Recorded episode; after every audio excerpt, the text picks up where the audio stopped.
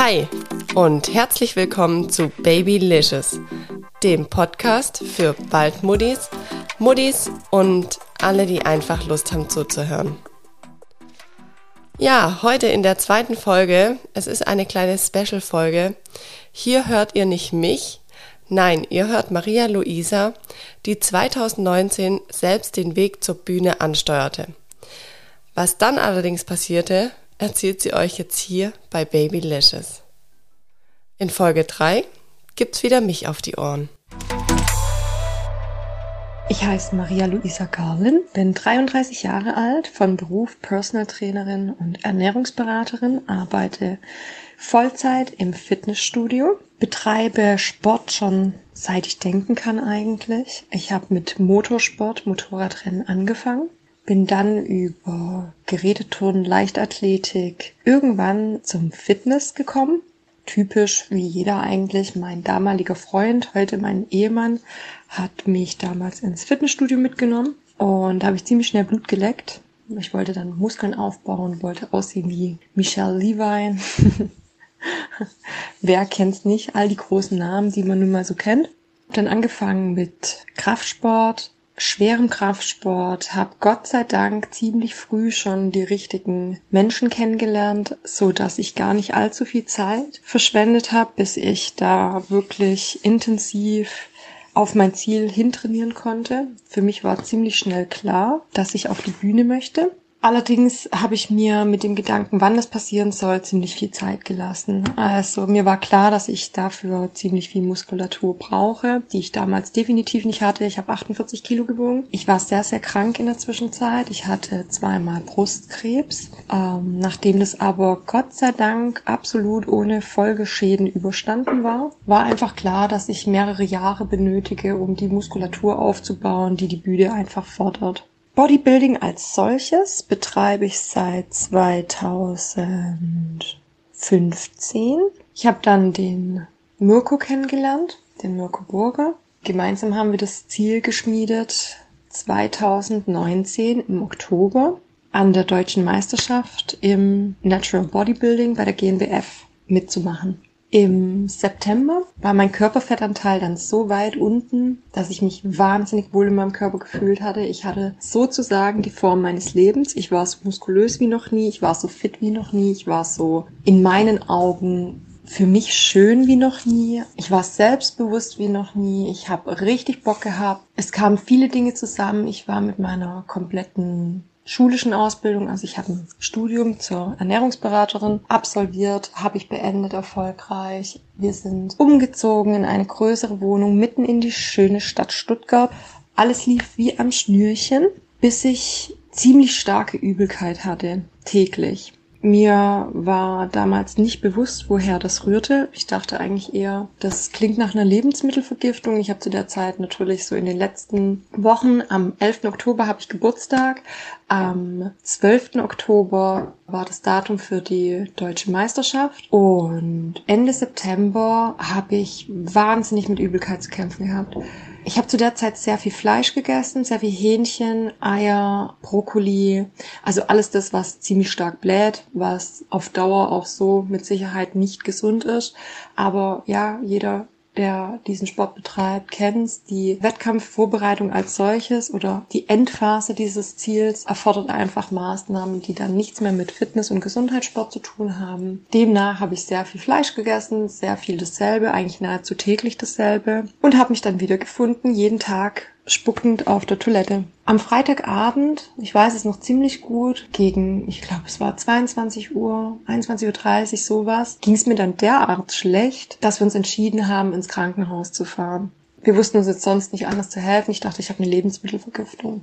Dort hat mich die Ärztin untersucht und konnte absolut nichts finden. Ich habe ihr gleich gesagt, als sie meinte, ja, was führt sie zu mir, was, was ist los, was haben sie für Symptome, all das, was man halt in der Ambulanz der Notaufnahme dann so gefragt wird. Und dann habe ich gesagt, ja, ich bin mir ziemlich sicher, ich habe eine Lebensmittelvergiftung oder so, weil ich spuck wirklich nur noch, ich bin dehydriert des Zorns, ich weiß gar nicht, ob ich überhaupt von alleine wieder aus diesem Trott rauskomme. Ich spuck seit fast einer Woche und es wird immer schlimmer. Und es geht mir nicht gut, ich habe so Kreislaufprobleme und es ging so weit, dass ich jetzt hier bin und die Ärztin so, okay, mhm äh, hat mich die normalen üblichen Fragen gefragt, gesagt, ja, schwanger sind sie nicht. Ich so, nein, auf keinen Fall. Dann sagt sie, was macht sie da so sicher? Dann sage ich, na ja, ich bin Krebspatientin. Ich habe seit acht Jahren haben wir versucht, mein Mann und ich ein Kind zu bekommen, was nie funktioniert hat und ich bin hormonell betrachtet laut drei endokrinologischen Geburtsmedizinern nicht in der Lage, Kinder zu gebären, geschweige denn eins entstehen zu lassen, sagen wir es so. Und die Ärztin, naja, gut, okay, dann äh, sie würde trotzdem mal den Bauch schallen, weil nicht, dass wir hier es mit dem Blinddarm zu tun hätten und so weiter und so fort. Alles klar. Gesagt, getan. Und dann sagt sie, die Gebärmutter ist komisch verdickt. Dann sage ich, ja gut, was heißt das komisch verdickt? Ja, Sie sehen hier und hat es geschallt und mir gezeigt und gesagt, sehen Sie diesen schwarzen, diese schwarze Kugel hier, da müssen wir mal gucken, was das ist. Für mich war schon klar, oh mein Gott, Hoffentlich ist das nicht wieder ein Tumor, hoffentlich habe ich nicht wieder Krebs, hoffentlich ist es nichts Schlimmes. Die Ärztin konnte mich dahingehend jetzt aber auch in der Ambulanz nicht unbedingt da beruhigen oder sagen, ja, nee, das ist es nicht, ja, sondern meinte halt, sie hat jetzt alles geschallt, bis auf diese Verdickung ist jetzt nichts Auffälliges, die würde mich jetzt an die Infusion hängen und dann, wenn es mir besser geht, könnte ich auch wieder nach Hause. Infusion wollte ich keine, weil ich war ja in der Lage zu trinken. Da hat sie gesagt, ja, das muss man dann auch nicht unbedingt. Also sie würde mir empfehlen, mich zu schonen, Bettruhe, wenn ich trinken kann, das ist das Wichtigste. Und nächste Woche unbedingt zu meinem Gynäkologen zu gehen, um abzuklären, was das ist. Gesagt, getan, habe ich dann am Montag früh gleich bei meinem Frauenarzt angerufen, gesagt, ja, so und so, ich war da in der Notfallambulanz und da ist irgendwie so eine, was auch immer in meiner Gebärmutter und ich soll vorbeikommen. Das habe ich dann getan. Und mein Frauenarzt, dem habe ich dann gleich erzählt, so ja, die meinte, ob ich schwanger sein könnte. Und dann habe ich herzlich gelacht und mein Gynäkologe meinte, naja gut, das schauen wir mal, das glaubt er jetzt eher nicht. Dann sage ich, ja, das habe ich auch gesagt. Er schallt die Gebärmutter und sagt, Nanu, ähm, das ist definitiv eine Ei, also befruchtete Eihülle, was auch immer. Also das ist ein Baby ich bin vom Glauben abgefallen und dachte, wie, das ist ein Baby, das kann gar nicht sein, dass das ein Baby ist. Ob er mich denn jetzt veräppeln will und er daraufhin nein, äh, tatsächlich. Es ist halt nur die Frage, ist es dann auch wirklich mit einem Embryo besiedelt? Das konnte man zu der Zeit, das war die dritte Woche, die vierte Woche, sowas in dem Dreh, konnte man zu der Zeit nicht sagen. Er wird jetzt noch eine Blutanalyse machen, ob ich mein HCG-Wert auch erhöht ist und ich auch wirklich schwanger bin, bla bla. Ich soll noch auf den Test pinkeln, habe ich gemacht. Test war positiv, Blut war positiv, ich bekomme ein Baby.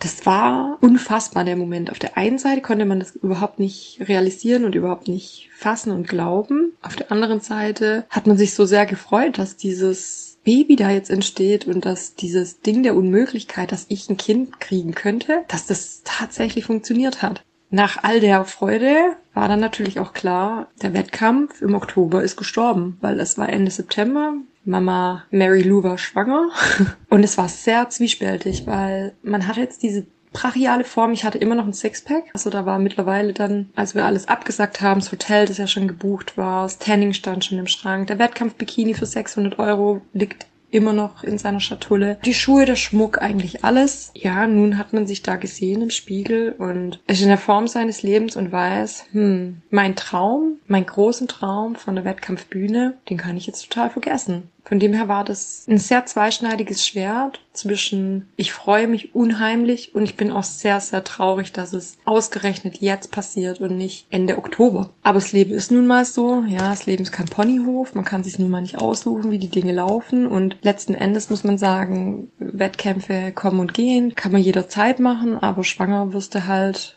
in meinem Fall nur einmal. Mit voranschreitender Schwangerschaft wurde mein Bauch immer runder.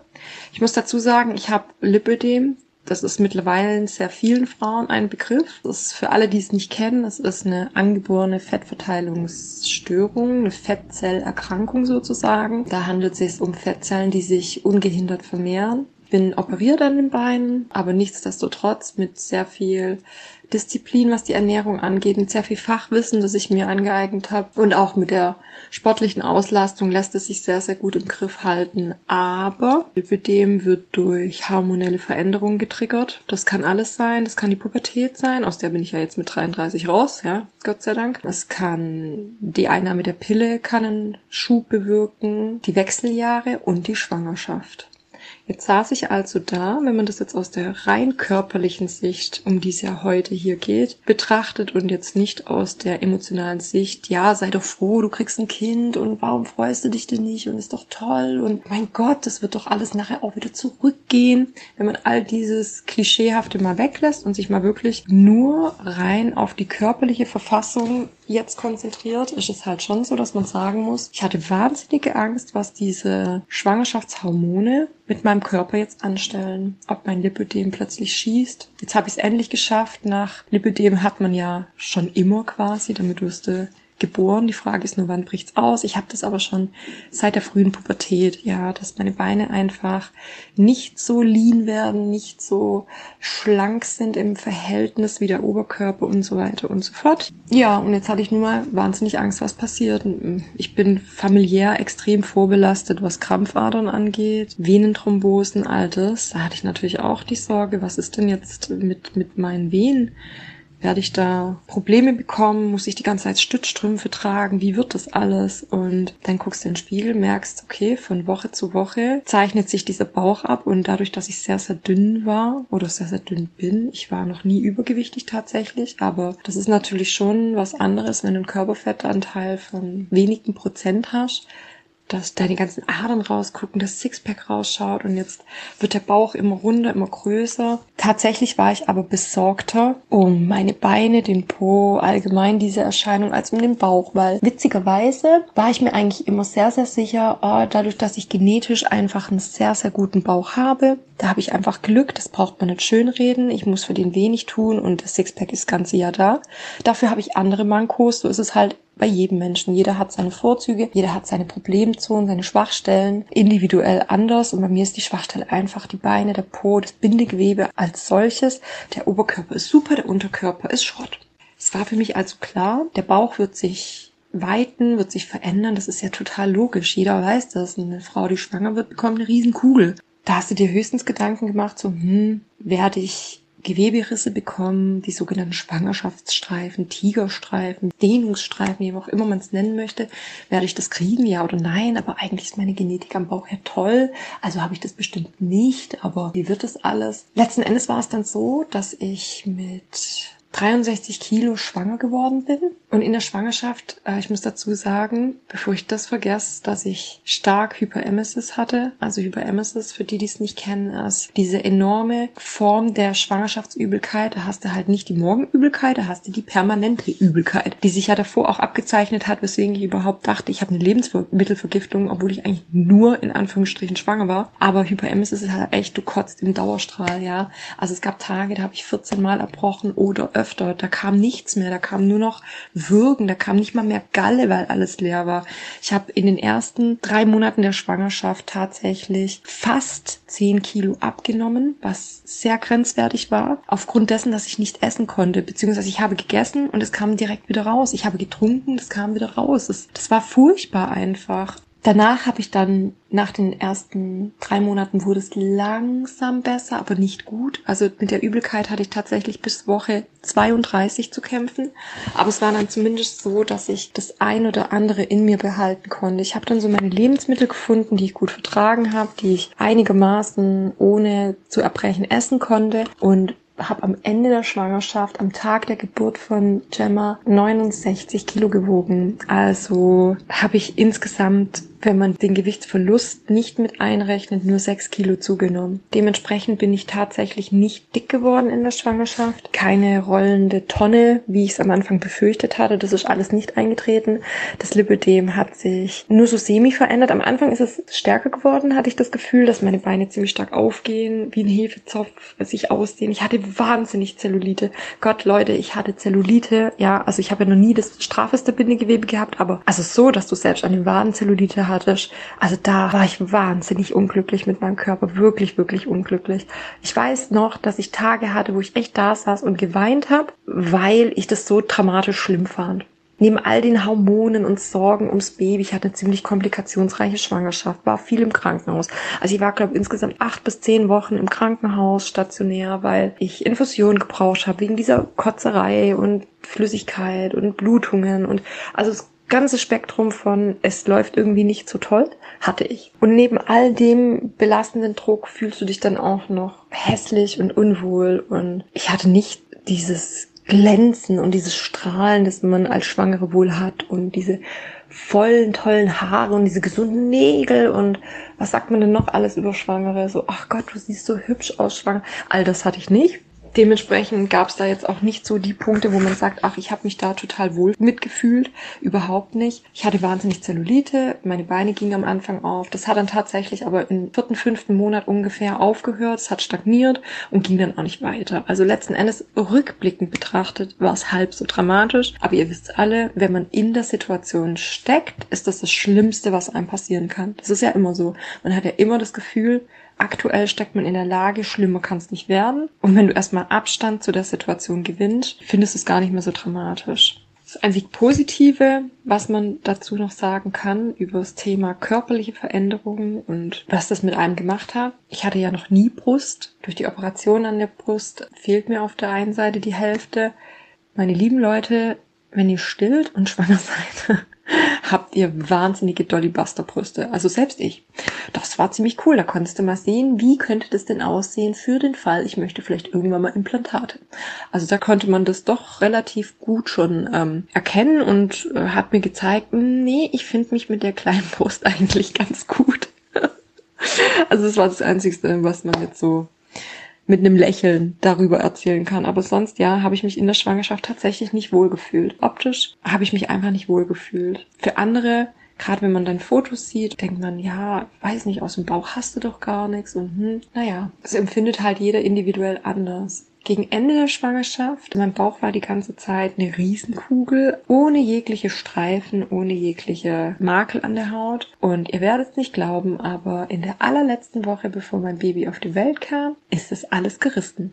Also ich habe jetzt nicht die Wahnsinns-Schwangerschaftsstreifen bekommen, es sind wirklich nur vielleicht fünf Stück vereinzelt, aber tatsächlich ist es in der letzten Woche, drei Tage vor der Entbindung passiert. Wo du dir auch denkst, mein lieber Schieber, ich musste eingeleitet werden, weil ich überfällig war, es besser für mein Baby gewesen wäre, dass es dann zur Welt kommt, dann hat man es eingeleitet und da hast du dir dann schon gedacht, hätte man das nicht zur rechten Zeit eine Woche vorher irgendwie tun können, wäre mein Bauch jetzt noch nicht gerissen. Aber gut, ihr wisst alle, wie es ist, jeder von uns hat irgendwelche Dehnungsstreifen, selbst aus der Pubertät, die werden irgendwann verblassen. Da wird nicht mehr viel von übrig bleiben, so dass das eigentlich eine körperliche Veränderung ist, die man echt vernachlässigen kann. Heute interessiert es mich auch schon gar nicht mehr.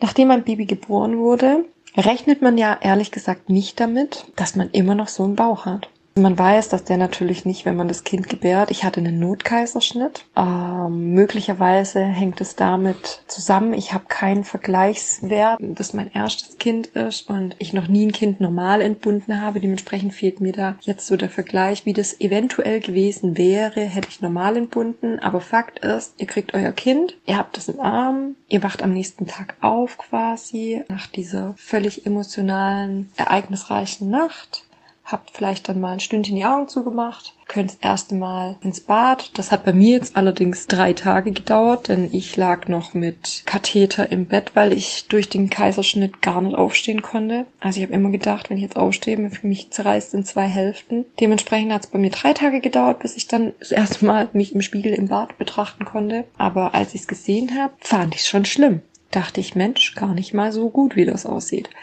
Ihr habt tatsächlich immer noch einen Bauch wie im vierten Monat schwanger. Nur, dass er weich ist, wabbelig ist und nichts mehr drin. Davor ist er so hart und so prall und so ein Babybauch einfach, sofern ihr nicht wahnsinnig viel zugenommen habt. Und dann entbindet man und hat diesen wabbeligen, weichen Wohlstandsbauch. Das ist belastend. Wenn wir es jetzt wirklich nur, natürlich interessiert es einen in dem Moment nicht ganz so stark, weil man ja ah, das Baby und alles ist toll und bla bla bla, aber wir wollen es ja jetzt wirklich mal aus der körperlichen Sicht betrachten da muss man echt sagen, wäre man schon froh, wenn man darauf vorbereitet gewesen wäre. Beim Kaiserschnitt kommt dann noch dazu, ihr schaut an euch runter, seht dieses große Pflaster, denkt so, hm, bin ich mal gespannt, wie die Naht da aussieht. Die schneiden sehr tief im Schambereich auf dem Venushügel, aber man ist das so geschwollen, dass ihr einen Bauch unterm Bauchbauch habt. Also ihr habt euren Bauch und drunter nochmal so einen Mini-Bauch. Es ist absolut deformiert, absolut ein Horror. Es ist grausam, wie das aussieht. Und man denkt sich, um Gottes Willen, geht es jemals wieder zurück? Dann beruhigen euch die ganzen Krankenschwestern, die ganzen Hebammen, sagen, natürlich geht es zurück, müsst euch Zeit lassen, bla bla bla. Hm, hm, hm. Ja, dann vergehen so die nächsten zwei, drei Monate. Und nach und nach langsam und müßig es nährt sich das Eichhörnchen, geht dieser Bauch zurück. Aber wirklich langsam. Der Rest entwickelt sich wieder zurück, denn ihr habt keine Zeit zum Essen, zum Trinken, zum auf die Toilette gehen, zum Schlafen. Habe ich noch was vergessen? Atmen ist auch so eine Sache. Ihr seid nur noch im Dauerstress. Jeder, der sich den Podcast wahrscheinlich anhört, ist Mama und weiß das. Für alle Nicht-Mamas, die sich trotzdem gerne anhören. Man ist einfach nur im 24-7 Dauerstress, Dauereinsatz. Man verliert sehr schnell sehr viel Gewicht, weil man nur im Stress ist. Ich würde nicht mal sagen, dass es am Stillen so wahnsinnig stark liegt. Stillen verbrennt mehr Kalorien, das ist wahr. Aber das ist auch eine Summe, die man wirklich vernachlässigen kann. Es wird gerne ein bisschen zu sehr gehypt, was das verbrennt und bewirkt dann eher, dass die Frauen zu viel Kalorien zuführen, weil sie sonst Angst haben, irgendwie, da könnte der Milchfluss versiegen. Ja, das ist aber nicht so. Plus minus 200 bis 500 Kalorien täglich kann das verbrauchen, muss es aber nicht. Sei es drum, ihr verliert sehr schnell sehr viel Gewicht. Dementsprechend sah ich dann tatsächlich vier Monate nach der Entbindung meiner Tochter wieder aus wie vorher. Ich war bei 56 Kilo angekommen. Mittlerweile wiege ich tatsächlich nur noch 51 Kilo auf eine Größe von 1,68. Ich habe so ziemlich alle Muskulatur verloren. besitze noch die Muskulatur, mit der ich geboren wurde. Also ganz so schlimm ist es nicht. Äh, durch das richtige Training wird das alles wieder, keine Sorge. Man muss sich schon damit auseinandersetzen, dass das alles ein sehr, sehr langwieriger Prozess ist, dass man nicht von heute auf morgen wieder aussieht wie vorher und dass das sehr viel Arbeit benötigt, sowohl ernährungstechnisch, was ich aber eigentlich gar nicht so verkehrt finde, weil es lässt sich leicht begründen, ähm, von so Wörtern wie Diät möchte ich grundsätzlich gerne Abstand nehmen, weil für mich Diäten nur in so etwas wie eine Wettkampf-Bodybuilding-Diät gehört. Alles andere sollte ein Lifestyle und eine Ernährungsweise sein, die man einfach verfolgt. Dementsprechend, ich esse allgemein sehr, sehr gesund, sehr unverarbeitet, tracke meine Kalorien immer aber nicht, damit ich nicht zu viel esse, sondern damit ich ausgewogen esse, damit ich wirklich genug Kohlenhydrate, genug Eiweiß, genug Fett zu mir nehme, was auch meinem Baby und meiner Muttermilchproduktion sehr zugute kommt. Dementsprechend, wie gesagt, vier Monate nach der Entbindung sah ich schon wieder echt in Kleidung wohlgemerkt, in Klamotten, sehr, sehr gut aus. Hab mich wieder wohl gefühlt. Allerdings habe ich eine ziemlich starke Rektusdiastase äh, zurückbehalten. Höchstwahrscheinlich, weil ich davor so einen wahnsinnig stark trainierten Bauch hatte, der einfach bei der Ausdehnung stärker am Bindegewebe leidet als ein Bauch, der wenig Muskulatur hat, die sehr dehnbar ist. Man hat immer die verkehrte Ansicht, dass, oh, wenn man sehr fit ist, sehr, sehr muskulös ist, ja, dann müsste das alles ja umso schneller gehen. Das ist teilweise richtig, aber beim Bauch, dem Rectus abdominis, dem geraden Bauchmuskel, ist es so, der in der Mitte von der Linea alba gehalten wird, ja, diese Connective Tissue, diese Kollagenfasern. Wenn der natürlich durch den Innendruck des Bauchraums in der Schwangerschaft sich sehr weit ausdehnt, aber durch die Muskeltone stark dagegen hält, ihr habt natürlich Progesteron und ähnliche Hormone im Blut, die den Körper weicher machen, das Bindegewebe weicher machen, was auch die Begründung ist, warum man so krass Zellulite bekommt. Es ist schon so, dass die Menschen grundverschieden sind und jemand, der halt Hochleistungssport gemacht hat oder Leistungssport, wie in meinem Fall, der hat da schon anders mit zu kämpfen, weil ich bin nicht irgendwann nach einem Wettkampf schwanger geworden, sondern kurz vorher. So viel zum Thema Bauch. Dementsprechend, ich bin mit einer starken Rektusdiastase zurückgeblieben. Liegt mit Sicherheit auch großteils am Kaiserschnitt. Da werden alle eure Bauchmuskeln durchtrennt, zusammengenäht und das muss erstmal heilen und wird auch nie mehr wie vorher. Man erlangt sein normales Wohlbefinden wieder zurück, das ist ganz klar. Da hat man nämlich nach dem Kaiserschnitt, alle, die einen jemals hatten, die wissen selber, man verliert tatsächlich den Glauben daran, dass der Körper jemals wieder gesund wird. Nicht nur schön, sondern gesund. Ja, man kann sich nicht vorstellen, dass man jemals wieder mehr heben kann als eine Wasserflasche, aber tatsächlich, es passiert, der Körper ist ein Wunderwerk und der heilt das. Aber ich hatte drei Finger breit eine Rektusdiastase. Rückbildung in Zeiten von Corona ist Fehlanzeige. Gott sei Dank weiß ich als Personal Trainer, wie man die Sache angeht. Nichtsdestotrotz habe ich mich für einen Online Rückbildungskurs eingeschrieben, weil es ja doch immer schöner ist, wenn jemand anders einen anleitet und es einfach auch mehr Freude bereitet, wenn man Workout vorgemacht bekommt, dass man einfach mitmacht. Ich habe mich sehr bemüht. Ich habe wirklich drei, vier manchmal fünfmal die Woche mir diese 10, 15 Minuten Zeit für die Bauchmuskulatur, die Schräge genommen und für die Beckenbodenmuskulatur und kann heute sagen, jetzt ist Jamie neun Monate alt, dass ich tatsächlich nur noch anderthalb Zentimeter oder anderthalb Finger breit die Rektusdiastase habe, sprich sie ist zurückgegangen. Sie ist nicht zu, das wird sie wahrscheinlich auch niemals gehen, aber sie ist besser. Was mich aber wieder zu dem Punkt bringt, wie ist das Wohlbefinden und wann hast hast du dich nach der Schwangerschaft in deinem Körper wieder wohlgefühlt? Schwer zu sagen, denn hundertprozentig wohl fühle ich mich immer noch nicht. Ich bin sehr zufrieden. Ich möchte sagen, das ist Meckern auf hohem Niveau. Ich bin dankbar darüber, dass mein Körper das geschafft hat, dass ich das relativ unbeschadet trotz allem überstanden habe, dass mein Körper sich in dem Sinne wieder zurückgebildet hat, wie er jetzt ist. Bin ich sehr, sehr dankbar. Bauch sieht nicht mehr aus wie vorher. Es bleibt ein Hautüberschuss, egal ob man jetzt super dünn danach ist oder normal oder nicht so dünn oder wie auch immer. Die überschüssig gedehnte Haut, die geht auch wahrscheinlich nie mehr ganz zurück. Äh, mein Bauchnabel ist seitdem komplett anders. Der steht raus. Ich habe halt diesen Riesenspalt zwischen meinen Bauchmuskeln. Also Sixpack ist noch keiner zu sehen. Die seitlichen schrägen Bauchmuskeln sind wieder schön sichtbar. Aber so wie vorher ist der Bauch definitiv nicht. Weder optisch noch von der Belastbarkeit, denn das ist auch ein großer Punkt fürs Wohlbefinden. Die Belastbarkeit. Die Belastbarkeit ist momentan noch nicht gegeben. Durch diese Rektusdiastase, äh, da bekommt der Rücken weh des Zorns, da muss man halt sehr viel dagegen arbeiten, weil klar, der Bauchmuskel ist halt der Antagonist zur Rückenmuskulatur und wenn der Bauch schwach ist, dann muss der Rücken viel mehr arbeiten und das ist halt auch nicht so schön auf Dauer. Deswegen ist es immer beides. Es ist sowohl die Optik, aber auch die Funktionalität, die beeinflusst, ob man sich in seinem Körper wohlfühlt oder nicht. Ich sag mal so, 90 Prozent am Tag fühle ich mich wohl, fühle ich mich mich auch wieder schön und zehn Prozent einfach nicht. Da sitze ich da und denke mir, puh, die Schwangerschaft hat echt meinen Körper ruiniert. Und dann guckt man sich aber dieses Kind an und denkt sich, ja, das war's wert, ja. Weil das darf man nie außen vor lassen. Dieses absolute Wahnsinnsglück und dieses Wunder, das man da einfach vollbracht hat und dieses Wunder, das einen jeden Tag anlächelt. Also man darf das jetzt auch nicht so werten, dass man sagt, ach, früher war mein Körper mal, ein Körper ist etwas, was mitwächst. Das ist die Hülle, in, den, in der ihr lebt. Und die ist wandelbar. Ins Gute, ins Schlechte. Aber man sollte mit seinem Körper nie so negativ ins Gericht gehen. Das habe ich viel zu oft getan. Ich nehme mich da auch nicht selber raus, weil da kann man jetzt auch wieder sagen, so, ach Gott, ja, hier klingt wie der Papst, ja, so, mm, love yourself, no shame, Body Positivity und ja, wie nennt man es heutzutage auf Instagram noch alles?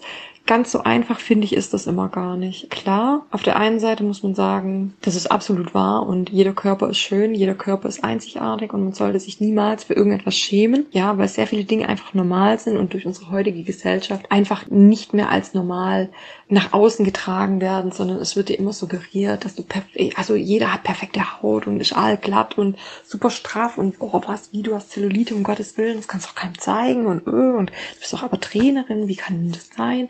Also man muss schon sagen, die Gesellschaft hat es sehr, sehr verhunzt für uns Frauen, dass wir ein wahnsinnig schlechtes Selbstbild entwickeln. Von dem her kann man schon sagen, man sollte seinen Körper immer lieben, egal wie er aktuell aussieht. Aber ich rede gern vom eigenen Anspruch. Und man selber hat ein gewisses Bild von sich im Kopf, wie man aussehen möchte, wie man schon ausgesehen hat, was man dafür tun muss und so weiter und so fort, was man erreichen möchte sportlich. Und von dem her finde ich es auch absolut legitim zu sagen, ich bin unzufrieden. Ich möchte etwas dran ändern, ich bin unzufrieden, ich muss mich da ein bisschen mehr reinhängen. Was als Mama einfach nicht so leicht ist, ja, weil irgendwas leidet immer, jeder Mensch, jeder von euch da draußen hat nur 24 Stunden am Tag und ja, das kann man oft sagen, oh, das muss man halt organisieren und oh ja, man hat ja Zeit für alles. So ist es nicht. Wenn ihr ein Kind habt, habt ihr nicht Zeit für alles. Wenn es mal gut läuft, wunderbar. Wenn ihr einen Partner habt, der euch unterstützt, wunderbar. Wenn ihr Großeltern habt, die kommen können, super. Ja, es gibt aber genauso viele Menschen, da zähle ich nun mal auch dazu, die das halt nicht haben. Ich habe einen Partner, ja, ich habe meinen Mann, äh, der tut, was er kann, aber arbeitet halt auch im Schichtsystem. Ich habe keine Eltern, die kommen können und ich habe auch keine Schwiegereltern, die können, kommen können. Ja, also wir sind allein. Von dem her ist das organisatorisch immer ein großer Aufwand und da muss man einfach auch mal sagen, alles hat seine Zeit und nehmt euch Zeit für die Rückbildung. Und die Rückbildung meine ich jetzt nicht hier oh, Beckenbodentraining, hm, hm, sondern die Rückbildung in euer altes Ich, in euren alten Körper, in den Körper, den ihr haben wollt. Ich bin noch nicht am Ziel. Meine Ziele, wo wir zur letzten Frage kommen, was sind meine sportlichen Ziele für die Zukunft, jetzt nach der Schwangerschaft? Definitiv mein Wettkampf. Mirko und ich haben schon Pläne geschmiedet. Jetzt kommt natürlich Corona dazwischen. Das ist eine Sache, die ist unkalkulierbar. Aber wenn ich es jetzt mal so sagen kann, aus meinem Wunschdenken, dann werde ich in zwei bis drei Jahren meinen ersten Wettkampf bei der GNBF machen in einer anderen Klasse mit Sicherheit, weil die Zeit fürs Training wie zuvor habe ich natürlich nicht mehr und dem traue ich auch nicht hinterher, denn die Zeit möchte ich mir auch nicht mehr nehmen. Ich möchte nicht mehr sechs Tage die Woche ins Fitnessstudio gehen, das möchte ich nicht mehr, weil ich die Zeit lieber mit meiner Tochter verbringe, so dass ich mit viermal die Woche auch leben kann und mit dem Ergebnis, das viermal die Woche bringt, in die dementsprechende Klasse gehe und dort starten möchte. Warum erst in zwei bis drei Jahren? Und nicht ein Ziel wie, boah, nächstes Jahr möchte ich starten, weil Veränderung Zeit braucht. Und ich mir die Zeit auch nehme und echt gelernt habe, Geduld ist eine Tugend und Gras wächst nicht schneller, wenn man dran zieht. Also es hat mich die Schwangerschaft definitiv gelehrt, dass egal wie schnell man will, dass Sachen voranschreiten, alles hat seine Zeit. Eine Schwangerschaft dauert einfach zehn Monate. Da könnt ihr tun und machen, was ihr wollt. Sie wird so lange dauern. Das Kind braucht Zeit, um sich in eurem Bauch zu entwickeln. Der Körper braucht Zeit, um diese Entwicklung zuzulassen, sich zu verändern. Und genauso ist es andersrum. Und das hat es mir echt gezeigt, worüber ich jetzt sozusagen auch sehr, sehr dankbar bin, weil mich das wahnsinnig nach vorne bringt in meinem Mindset und in meiner Denkensweise Ernährungsweise. Ich kriege jetzt nicht mehr die Krise, wenn ich mal einen Tag schleifen lasse mit der Ernährung oder den Sport mal sausen lasse, was früher undenkbar gewesen wäre. Aber heute weiß ich, davon geht die Welt nicht unter. Es kommt ein neuer Tag, eine neue Woche und Veränderung braucht einfach Zeit und Balance ist key. Man sagt es immer so als Floskel, aber es ist tatsächlich so. Die Balance ist einfach das Wichtigste. Die Balance, dieser Ausgleich mit sich und seinem Körper, seinen Wunschvorstellungen und dementsprechend kann ich mit meinem Körper nach der Schwangerschaft jetzt so wirklich gut leben, mit mir im Reinen sein und sagen, es ist nicht mehr wie vorher, aber das muss es auch nicht. Du hast ein Kind bekommen, du hast ein Menschenleben geschaffen, du hast diese wundervolle kleine süße Maus gemacht, die jeden Tag so viel Freude in mein Herz und in mein Leben bringt und so viel Sonne scheinen lässt. Und der Körper ist da echt Nebensache. Was nicht heißt, dass man keine Ziele haben darf, die habe ich, aber ich lasse es ruhiger angehen und besonnener. Ich brauche nicht mehr diesen verbissenen, gesellschaftsfähig tauglichen Ehrgeiz, sondern es ist okay in dem Tempo, in dem es nun mal vorangeht. Ich denke, abschließend als Resümee kann ich sagen, eine Schwangerschaft verändert dich. Ja. Sie verändert deinen Körper. Ja. Du wirst sehr viele Tage haben, an denen du einfach da sitzt und heulst. Ja, du wirst oft jammern und fluchen und es einfach furchtbar finden, wie dein Körper sich verändert. Ja. Du wirst Tage haben, an denen du denkst, na ja, so schlimm ist es gar nicht. Ja. Und letzten Endes ist das alles ein Prozess, der nun mal ist, wie er ist. Das darf so sein, du darfst so denken. Jeder Mensch bekommt das hin. Jeder Mensch wird es wieder schaffen, sich in seinem Körper wohlzufühlen, wenn ihm klar ist, dass alles seine Zeit braucht. Ich denke, damit kann man das Thema recht gut abschließen. Ich hoffe, dass meine Geschichte ein paar von euch ermutigt hat, ein paar von euch einfach gezeigt hat, hey, ich bin nicht alleine, es geht jedem Menschen so. Jeder muss mit diesem Struggle kämpfen und dealen und nach jedem Regen kommt ein Sonnenschein und dann ein Regenbogen. Ja, ich freue mich wahnsinnig darüber, dass Maria Luisa ihre Geschichte so unverblümt und ehrlich bei Babylicious euch erzählt hat. Und ich freue mich schon sehr auf die nächste Folge, in der es um das Thema geht, die Schwangerschaft im Lockdown.